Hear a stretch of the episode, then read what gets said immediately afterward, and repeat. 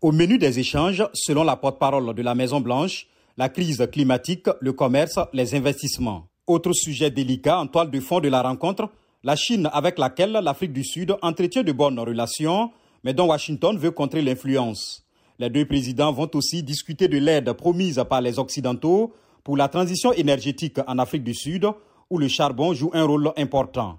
La nation arc-en-ciel s'est vue promettre 8,5 milliards de dollars par plusieurs pays développés pour arrêter d'utiliser le charbon, mais elle craint que cette promesse alourdisse sa dette.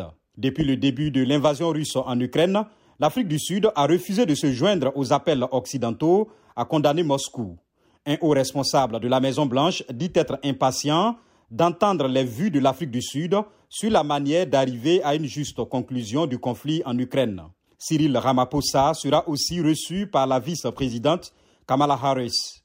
Joe Biden, qui jusqu'ici ne s'est pas rendu en Afrique, organise en décembre à Washington un sommet avec des dirigeants du continent.